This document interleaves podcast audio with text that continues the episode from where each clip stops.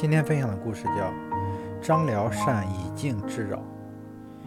张辽见此情形，对左右的人说：“不要妄动，最好按兵不动，等待情势稳定。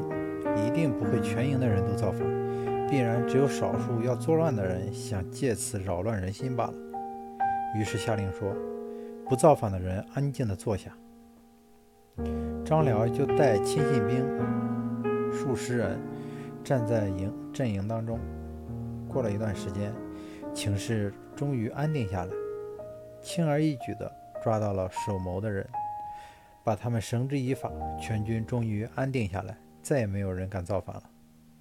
遇到突发事件，不能自乱阵脚，有时静观其变，方能解除危险。